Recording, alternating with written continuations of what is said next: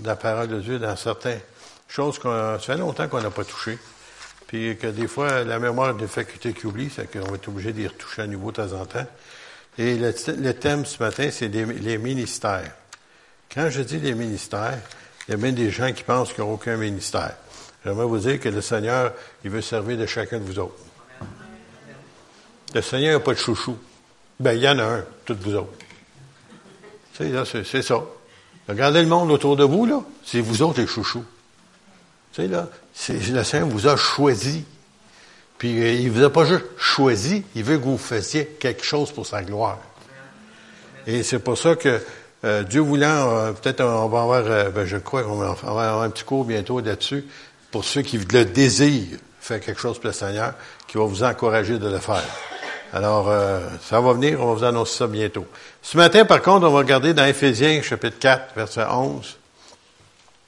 Éphésiens, chapitre 4, verset 11.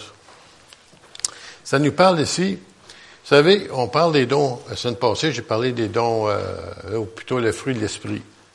Le fruit de l'esprit, pour ceux qui se souviennent, c'était quoi? C'est tout simplement le caractère de Jésus en nous. J'aimerais vous dire en passant que quand on est, qu'on se convertit ou qu'on accepte Jésus ou qu'on est né nouveau, si vous voulez, euh, ça paraît pas trop. Tu sais, ça paraît un petit peu. Euh, on sait qu'il y a eu des changements, mais c'est pas encore trop, trop évident. Mais avec le temps, ça va beaucoup plus vite qu'une naissance normale d'un enfant qui naît, ça prend des années pour y arriver, tandis qu'à un moment donné, des fois, dans quelques mois, les gens se demandent, mais t'as donc bien changé? Pourquoi ce qui se passe? C'est le fruit qui est en train de mûrir, qui est en train de grandir, ou si vous voulez, le caractère de Jésus qui est en train de se développer dans votre vie. Si vous êtes un chrétien normal, c'est supposé être normal. Vous n'avez pas besoin de faire euh, des efforts pour aimer le monde. Tu n'as pas besoin de faire euh, des efforts pour être patient. Ça s'en vient, ça fait partie du fruit, le caractère de Christ qui commence à se développer. Puis à un moment donné, vous allez entendre des témoignages des gens qui vous connaissent très bien. Tu as donc bien changé. Qu'est-ce qui se passe avec toi? Tu sais, ben, bon, on le sait. Eux ils font juste voir le fruit qui est en train de sortir de votre vie. Mais là, on ne parle pas du fruit. On va parler des ministères. C'est un cadeau. Dieu donne des cadeaux. Euh, je sais qu'on parle souvent du cadeau euh, quand on parle de Noël, puis on parle de Jésus, la naissance de Jésus. Mais là, on va parler des cadeaux que Dieu a donnés à l'Église. Et quand je parle à l'Église, on parle de son corps mondial. Les églises qui fait partie du corps de Christ, qui est l'Église, mais en même temps aussi l'Église locale, comme nous autres ce matin. Alors, il dit, il a donné les uns comme apôtres. Alors, un apôtre, c'est quelqu'un qui est responsable de, certaines églises, et bien entendu, c'est pas quelqu'un que du jour au lendemain se dit apôtre. Je me souviens souvent, je regarde des, des, des, revues chrétiennes côté américain, puis tout le monde, ils se donne des titres. Un, c'est un apôtre, l'autre, c'est un prophète, l'autre, c'est un ci, l'autre, c'est un ça. Personne ne les connaît. Je sais pas ce qu'ils ont pris ce titre-là, parce qu'un apôtre, c'est quelqu'un qui est reconnu par l'Église en général, et quand je parle d'Église, pas juste l'Église locale, mais l'Église, en somme, il reconnaît son autorité et son ministère, et c'est pas lui qui se donne le titre apôtre. OK? Et encore une fois, c'est, tout simplement un apôtre, c'est quelqu'un, je vais changer ça. Donner, euh, des fois, des mots comme ça, ça, nous complique la vie. On va donner missionnaire. Quand on va quelque part un missionnaire, souvent, c'est comme les, douze apôtres ou les douze disciples, si vous voulez, ils ont été envoyés. Apôtres, je veux dire envoyés. Puis quand ils sont partis, ils sont capables d'établir une église, ils sont capables de faire probablement presque les cinq ministères, un petit peu dans chaque. Mais ils ne sont pas complètement dans tous les ministères, mais ils, peuvent faire les cinq pour compléter pour un temps. Alors, tout simplement, un apôtre, c'est quelqu'un qui est envoyé et c'est quelqu'un aussi qui est, reconnu pour tel. Je sais pas si vous trouvez ça, compliqué, ce mot-là, apôtre, là, mais c'est ça que ça veut dire. C'est pas compliqué. Les disciples s'appelaient disciples jusqu'à temps que Jésus les envoie. Quand Jésus les a envoyés dans leur mission, il les a appelés des apôtres. Et partout où ils sont allés, ils ont commencé à évangéliser, et c'est comme ça que l'évangile s'est répandu. Aussi, les autres comme prophètes. Prophète, ça ne veut pas dire des gens comme disons des fois, on a une prophétie dans l'Église comme ce matin, et ainsi de suite. Non, le prophète, c'est quelqu'un comme Steve Fidel, ou Eugene May, ou Hugo Tulpin, je ne sais pas s'il y en a qui se souviennent de lui. Euh, ce sont des, gens qui sont reconnus comme étant Dieu se sert des autres pour parler au peuple d'une façon avec autorité, mais aussi qui, qui leur dévoile des choses cachées, que personne ne sait. Puis souvent, lorsqu'ils vont prier pour quelqu'un, ça va sortir. Ils vont dire des choses. Puis la personne est un petit peu gênée parce qu'elle veut pas que tout le monde sache c'est quoi. L'autre à côté comprend rien. Pourquoi? Parce que le Saint-Esprit est sage. Il sait comment le dire les choses sans que les autres sachent de quoi tu parles. Mais toi, tu sais. toi, tu sais qu'est-ce qui a été dit? Je me à un moment donné, on avait rencontré deux prophètes comme ça à Portland, Oregon, avec euh, Pierre et euh, Pierre euh, Cyr, puis Jean Turpin. Puis à un moment donné, quand ils nous ont rencontrés, il dit Faut que je vous voie, les gars. Ils ne connaissent pas, ils ne nous ont jamais vus. on est des Québécois, les autres des Américains et des Anglais. Puis on va dans la chambre de mon hôtel, hôtel, et ainsi de suite. On commence à prophétiser sur un puis l'autre. Moi, je connais pas vie, ça, ça peut être vrai, ça peut être pas vrai, je sais pas, moi, là, tu sais. À un moment donné, il commence à me sortir des choses sur ma vie. J'ai dit, oh comment ça fait que c'est ça? Personne n'a jamais su ça. Personne sauf moi. Puis là, puis là, ne savait pas ce qu'il disait. Mais moi, OK, ton prophète. je l'ai cru là. Pourquoi? Parce que le Seigneur parlait, puis il, nous édifie, il nous encourage, il, il, même, il peut faire porter même la guérison au travers de ça, par une parole prophétique.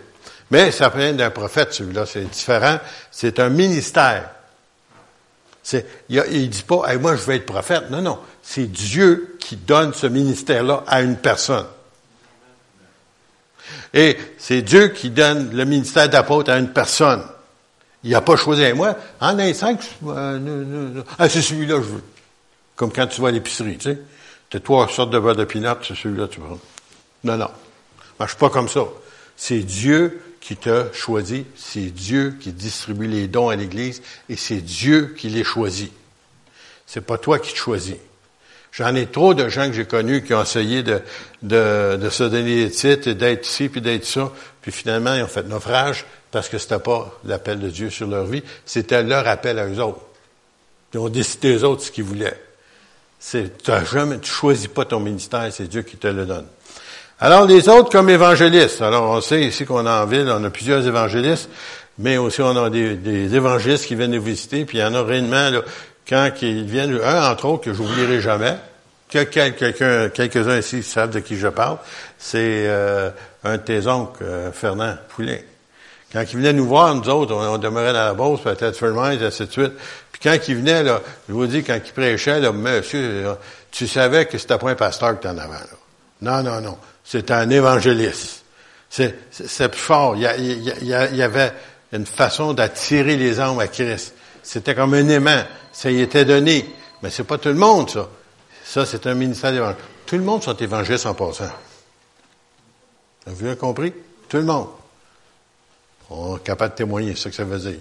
Mais l'évangéliste, c'est un ministère où le Seigneur lui a donné un petit verset n'importe où dans la Bible, puis il est capable d'amener des hommes à Christ.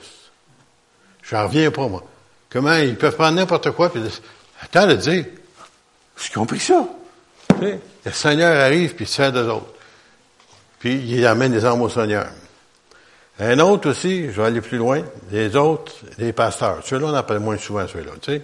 Pourquoi? C'est un peu comme une mère de famille. Tu sais, moment là, elle était tout le temps là. Mais quand elle n'était pas là, par contre, Maman! Le repas n'est pas prêt! Où sont mes vêtements? Tu te demandes, il y en a-tu qui se de ça? Mais quand elle est là, c'est comme ça, c'est pas là. Pour nous autres, là, est là, elle fait partie des fixtures. Vrai ou faux? Il n'y en a pas qui sont d'accord avec moi, là. Les mères, là, il y en a-tu des mères qui ont se senti comme ça, des fois, comme étant partie des fixtures? Mais quand ils sont pas là, par contre, oh boy, ça paraît long, hein. Ben, justement, ma femme parlait de ça des fois, quand des fois, leur mère le faisait des tours comme ça, parce qu'elle cachait. Puis là, les enfants, ils étaient tout nerveux parce qu'elle n'était pas là. Elle était là, mais elle s'était cachée. C'est tout simplement pour vous dire que le pasteur, c'est la partie le moins, comment je pourrais dire, euh. Pourquoi? Mais il est tout le temps là. Oh, le pasteur Charbonneau. Oh. Il est tout le temps là, lui, tu sais, là. Mais quand un évangéliste vient, oh, wow! Un prophète, wow! Un apôtre, wow! Tu sais. Un docteur, ben là, ça là. Ça, ça. C'est quoi un docteur? C'est pas un médecin, là, OK, en passant. C'est quelqu'un qui enseigne la parole, puis il décortique la parole. C'est tellement naturel pour lui. Il fait, il fait pas exprès, là. Le Seigneur lui donne ce ministère-là d'être capable de sortir des vérités que toi, tu pensais connaître. quand il a fini avec toi, tu as appris des choses. Moi, le premier. À chaque fois qu'il arrive un médecin, un docteur, pas un médecin, mais un docteur de la parole, j'apprends à chaque fois. Je dis, ben oui, je connais que c'est ça. Ben oui, il va me dire ci, il va me dire ça. Ah, oh, gardons, j'avais pas vu ça. Parce que ça y a été donné. Le Seigneur se sert de ces gens-là pour nous aider à comprendre la parole. Et c'est pour ça qu'un docteur n'est pas nécessairement la personne idéale pour être pasteur d'une église. Ça, non. Pourquoi? Mais ça cause. Aimez-vous ça du steak? Le matin? Le midi? Au souper? Lundi? Mardi? Mercredi? Jeudi? Le steak va sortir par les oreilles. Un, pasteur avait dit ça, il dit, il avait commencé un régime au steak. Hey, lui, il avait du steak. Au bout de trois jours, il n'était plus capable de du steak. Tu sais, y a-tu d'autres choses qu'on peut manger que du steak? C'est ça. Dieu, il a donné cinq ministères. Pourquoi? Pour nous donner une diversité, mais pour rencontrer le besoin. Un peu comme un régime. OK? Si tu manges juste des œufs, des œufs, des œufs, des œufs, au bout d'un temps, tu vas t'écœurer des œufs. Ou comme moi, j'avais j'avais pris un, un, régime aux bananes. J'ai fait ça un mois de temps. Ah, merveilleux pour perdre du poids. Mais au bout d'un mois, tu commences à monter après les arbres.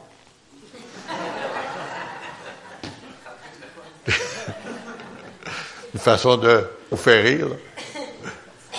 En me dit que, on est, tu veux pas boire une banane, t'es écœuré. C'est bon, mais pas tout le temps. Et c'est pour ça que Dieu a donné cinq ministères pour combler. je me souviens, à un Kirk Thompson, qu'on avait de voir ici, à un moment donné, c'est un évangéliste, bien entendu, et il était rentré dans mon bureau. Dans le temps, j'avais une grande carte. Euh, je marquais tous les invités qu'on avait dans le temps. Puis il rentre dans mon bureau, puis il regarde. J'en reviens pas. Ben ouais, mais qu'est-ce qu'il y a qui va pas? Mais non, je reviens pas. Oui, mais arrête de me dire ça. Qu'est-ce qui va pas? Mais t'as les cinq ministères qui visitent ton église. Ben oui. Mais c'est ça que ça prend. Ben oui, c'est ça, c'est. Alors, sans le savoir, on vous donnait un bon régime. Balancé, équilibré. Parce qu'ils vous apportent chacun quelque chose de le ministère que vous avez besoin. Un va dire, ah, ça, c'est pas pour moi, ça. L'autre arrive, oh, ça, c'était pour moi, ça. L'autre arrive, un autre ministère. Chacun de ces ministères-là a leur place pour le corps de Christ. Et c'est pour ça, c'est tellement important que c'est un don. C'est pas comme si tu dirais à quelqu'un, moi, j'en veux pas ton cadeau. Peut-être vous allez en français un peu, quelqu'un va vous dire ça. Peut-être pas, mais il y en a des gens qui vont être offensés parce que toi, tu as donné de bon cœur. Et Dieu a donné ça de bon cœur à l'Église. Il a donné ce ministère-là parce qu'il savait que ça prenait ça pour avoir une Église en santé. Il voulait que tu aies un, menu équilibré. Regardez ça, verset 12. Pour le perfectionnement, les cinq ministères ont été donnés pour vous perfectionner les saints. Qui ça? Pas les gars là, tu sais, là. Non. Sainte Philomène, non, laissez, laissez les autres tranquilles. Pour le perfectionnement des saints, des chrétiens, des enfants de Dieu, en vue de l'œuvre du ministère, pour que vous puissiez trouver votre ministère. C'est ça que ça veut dire. C'est pour vous aider à développer votre appel dans le ministère que Dieu vous a donné. Et après ça, il dit l'édification, ou ça, ça, vient du mot édifice, ça veut dire pour bien construire l'Église, pour que l'Église soit solide. Okay? Puis après ça, il rajoute ceci, jusqu'à ce que, ben attendez, en vue de l'œuvre du ministère, jusqu'à ce que nous soyons tous, jusqu'à ce que nous soyons tous, jusqu'à ce que nous soyons tous parvenus à l'unité de la foi. Ah, c'est un miracle, ça, juste là. Vous bien saisi? L'unité de la foi. on est loin de ça, c'est grandir. Entre chrétiens, je parle. L'unité de la foi et de la connaissance du Fils de Dieu, ça veut dire d'apprendre à connaître plus Jésus. À l'état d'homme fait, ça veut dire à une maturité, à la mesure de la stature parfaite de Christ. Alors, c'est pas frère un tel ou sœur une telle ou madame une telle ou monsieur un tel qu'on veut ressembler. Non, non, c'est Jésus. Puis à chaque fois que tu vas regarder, tu seras jamais déçu. Mais si tu regardes quelqu'un d'après toi, qui est spirituel, et que tu penses qu'il a tout ce qu'il faut pour être un vrai chrétien ou une vraie chrétienne, à un moment donné, ils vont faire une bêtise, une erreur, ou ils vont dire quelque chose, découragé. Tu viens de dégonfler.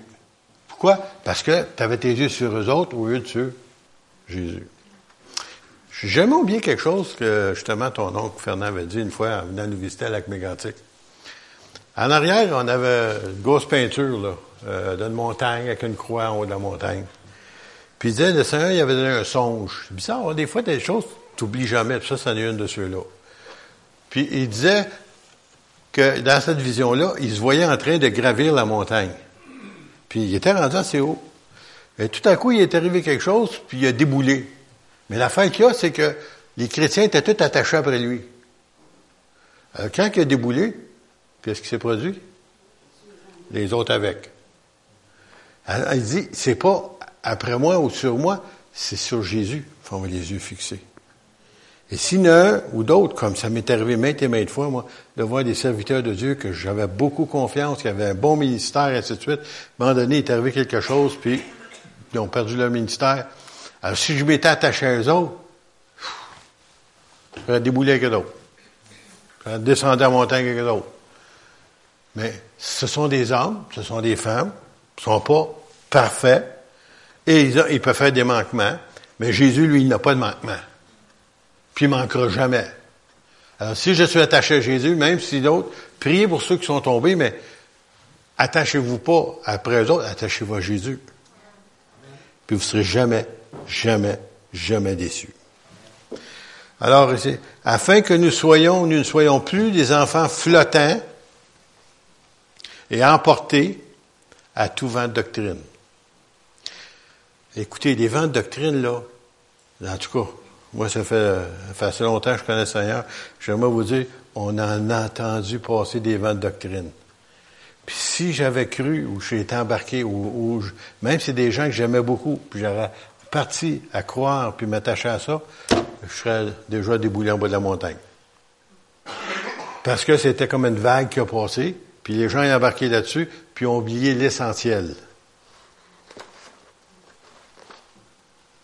Qu'est-ce qui est écrit dans ce livre-là? Tu sais, tu peux partir sur une vague, puis ça a l'air bon ton affaire.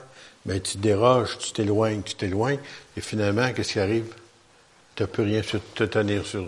C'est sur le roc solide qui est Jésus et sur sa parole, et tu feras jamais, jamais naufrage. Alors, afin que nous ne soyons plus des enfants flottants et emportés à tout vent doctrine par la tromperie des hommes, par leur ruse, par leur ruse dans les moyens de séduction. Remarquez ça. Ils essayent toujours à vous séduire pour vous emmener soit dans une erreur ou quelque chose. Parce que vous êtes comme une proie facile pour eux autres. Satan ne peut pas vous envoyer dans le monde, alors il peut servir de la Bible, avec des gens avec des moyens de séduction pour vous arracher de la vérité. Faites attention, veillez sur votre âme, le diable veille sur vous. Vous n'avez pas compris. Pourquoi? Parce qu'il aimerait ça vous éloigner parce que vous êtes dangereux. Aussi longtemps que vous êtes attaché à Jésus et aux cinq ministères que le Seigneur vous a donnés comme don, vous n'êtes pas capable, il n'est pas capable de vous atteindre. Parce que ces ministères-là vont vous aider de vous corriger et de vous ramener sur le droit chemin. Mais qui en professant la vérité dans la charité, nous croissions à tous égards en celui qui est le chef, Christ.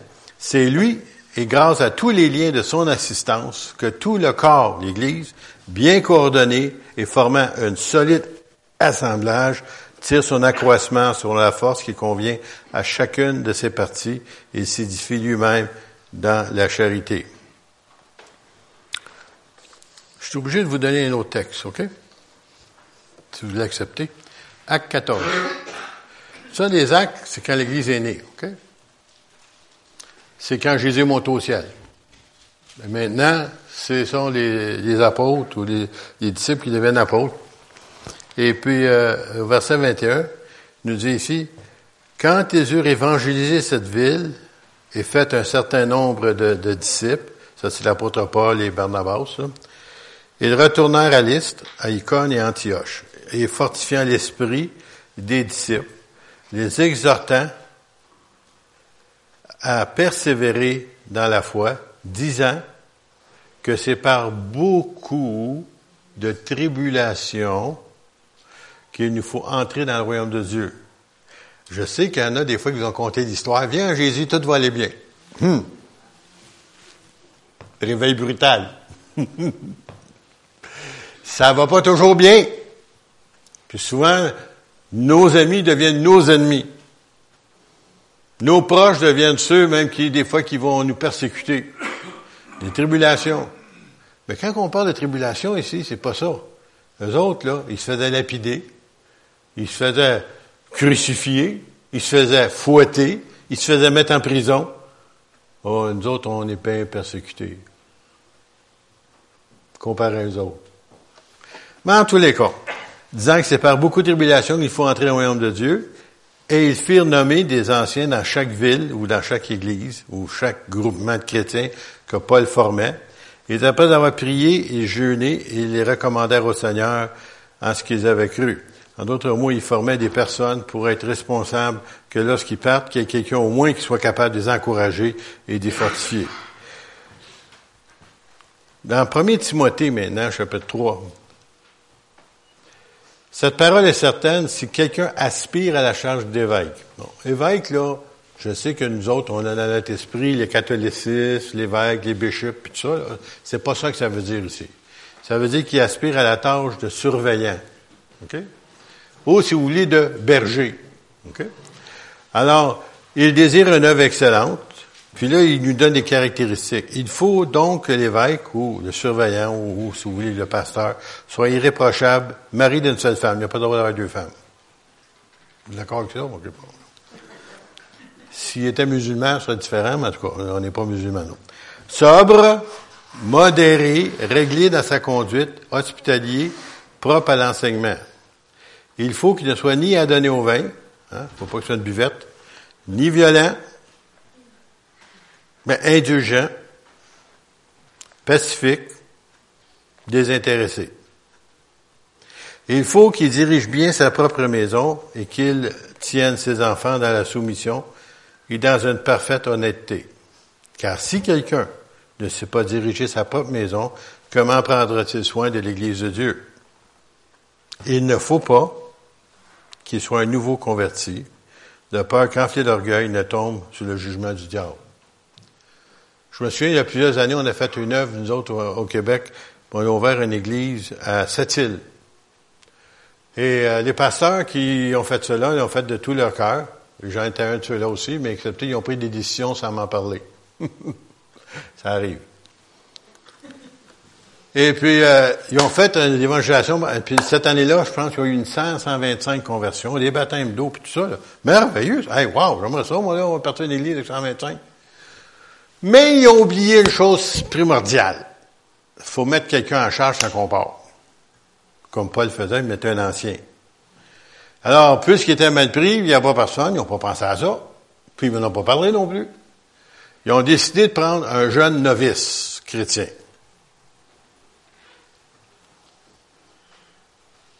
On vient de lire, il ne faut pas qu'il soit un nouveau converti. Et de peur qu'enflé d'orgueil, il ne, tombe sous les jugements du diable. En dans quelques mois, après qu'on finit d'avoir cette merveilleuse, cette croisade d'évangélisation, Pendant quelques mois, ce pasteur-là a tombé. En tout cas, j'ai rencontré d'autres pasteurs de d'autres dénominations. Ils ont tout emmené dans la confusion. Ils étaient tout mêlés, en tous les cas, à tel point qu'au bout d'un an, on a envoyé finalement un vrai pasteur. Combien de monde il y a dans son église? Imaginez-vous le pasteur qui part, hey, hey 125, t'arrives là-bas.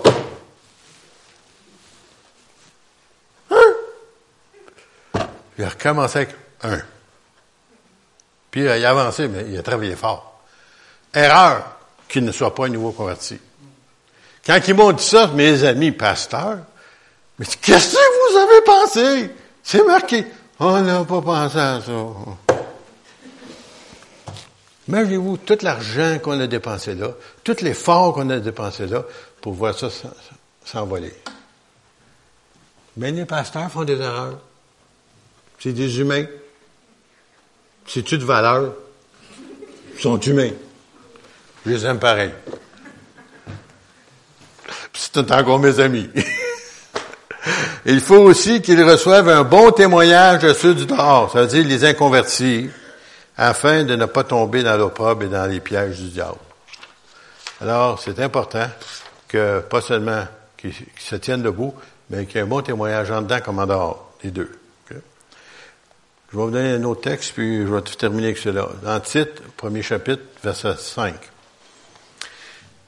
C'est toujours l'apôtre Paul qui parle. Il dit, je t'ai laissé à Crète afin que tu mettes en ordre ce qui reste à régler et que selon les, mes instructions, que tu établisses des anciens dans chaque ville ou un pasteur dans chaque ville, quelqu'un de responsable, un berger.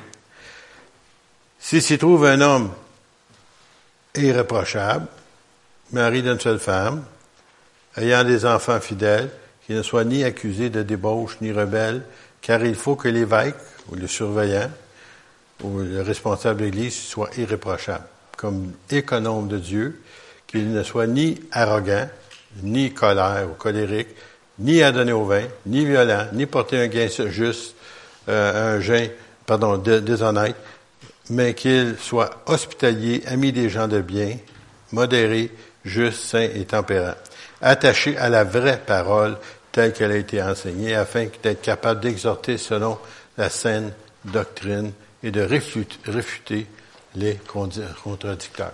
Ça, c'est ça, un serviteur de Dieu, une personne que le Seigneur a choisi. Le Seigneur, il faut que ces personnes-là soient cela. Et c'est tellement important que le peuple de Dieu commence à honorer ou respecter, si vous voulez, les cinq ministères. Il y a entre autres, dans le moment qu'on a besoin de prière, comme je l'ai déjà dit, c'est le frère Eugène dans le moment. J'y ai parlé cette semaine. Ça va être meilleur. Ça va mieux. Mais ça, la côte est, difficile à remonter. Et on nous demande des prières, puis j'ai dit qu'on prierait pour lui. Il a besoin d'être encouragé. Puis aussi, si jamais il y a des gens ici, puis là je vois plus loin, là, que vous aimeriez ça, l'aider financièrement. Parce que là, il ne peut faire aucun ministère nulle part. Puis lui, il n'est pas pasteur dans l'Église. Le seul moyen qu'il a de financer ou de, vivre, c'est avec les offrandes qu'il reçoit de, différents endroits qu'il va. S'il y en a des gens qui ont encore de, de donner pour ce ministère-là, c'est un montant qu'on met de côté et qu'on va lui envoyer pour l'aider. Il s'attend pas de recevoir rien. Il demande rien d'ailleurs. Il demande juste de prier pour lui. Mais moi, je, je sais c'est quoi la réalité des choses. C'est qu'il y a un besoin financier aussi. S'il y en a que ça vous parle, à vous, pas moi là, mais que ça vous parle et que vous sentez que c'est de la part de Dieu que ça vient, venez nous voir ou allez voir quelqu'un qui sont en autorité ici euh, ou, quelqu'un du conseil d'église, puis dites-leur, donnez-leur le montant, puis tous ces montants-là, on va les recueillir, puis on va les renvoyer. Parce que je ressens réellement qu'il y a besoin dans le moment. Et c'est une façon de pas juste Seigneur te bénisse, là, mais qu'on le prouve, qu'on l'apprécie puis qu'on veut le bénir. Alors, c'est une façon de, de, de, vous le dire, ça. J'aimerais qu'on puisse prier pour cela. Alors, euh, à ce moment, justement, le fait que j'ai dit ça, je pense qu'on va prier pour lui tout de suite. Voulez-vous? Bon Père Céleste, merci. Merci Seigneur pour les cinq ministères. Merci Seigneur aussi pour les ministères prophétiques que tu nous as envoyés. Merci Seigneur aussi pour des hommes comme Eugène May ou, ou Seigneur, notre frère euh, Chamberlain, Seigneur, qui, qui vient nous visiter de temps à autre. Seigneur, c'est des hommes de foi.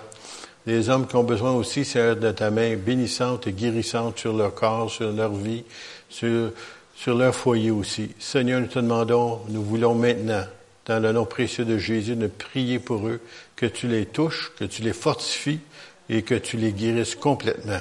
Seigneur, merci parce qu'ils ont été un moyen de bénir ton Église ici à Grenby. Et Seigneur, ce sont des hommes de foi, des hommes de parole et des hommes qui se donnent sans regarder, Seigneur, qu'est-ce que ça va leur coûter. Seigneur, merci pour ton nom précieux et pour ta gloire. Amen. Amen. Saviez-vous ça, pour ceux qui ne savent pas, que tous ces ministères-là qu'on a eu ici, il n'y en a pas un qui a demandé un salaire? Savez-vous ça? Parce que dans certaines églises, il y a des personnes, on voulait faire venir à Montréal, bien reconnus. Ils demandaient tant, ils demandaient des chambres de, de luxe, ils demandaient telle, telle affaire, en tout cas, en tout cas, en tout cas. Finalement, oublie ça. Tu viens pas chez nous. Tu n'étais pas d'aller là, puis tu pas de venir ici. No way! Les gens qui partent d'ici sont toujours étonnés de votre générosité. Avez-vous bien compris? Parce que vous appréciez les ministères que Dieu nous envoie. Puis on n'a jamais de misère à les revoir. Merci de leur part, mais merci aussi de ma part pour ce que vous faites pour ces gens-là. Parce qu'on est une église bénie d'avoir ces ministères-là. Et je parlais justement à Harold Chamberlain il n'y a pas longtemps, puis il me disait qu'il aimerait ça revenir parce qu'il ne pouvait pas venir la dernière fois à cause de sa santé, mais il aimerait ça revenir. Et euh, moi, cet homme-là, là, il me bénit à chaque fois qu'il vient. Surtout ça pour qu'il interprète. C'est la course aux mots. il y a de la dynamite là-dedans. Amen. Alors, euh, bon, ben, on finit par une prière. On va se lever ensemble. Puis à la suite de l'Assemblée, on va demander à ceux qui sont sur la liste de membres de l'Église officielle de rester ici. On a juste quelque chose à vous présenter, puis on aimerait que vous puissiez prendre une décision euh, que le Conseil d'Église a déjà décidé, mais si vous êtes d'accord, il faut avoir votre appui pour euh, prendre cette décision-là. Bon Père Céleste, merci pour ton nom. Merci pour tes bénédictions. Merci Seigneur pour les guérisons que tu as opérées ce matin au milieu de nous.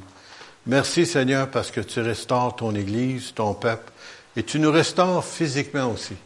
Seigneur, merci pour l'œuvre que tu as accomplie dans nos vies. Et on parle, Seigneur, non pas simplement physiquement, mais spirituellement.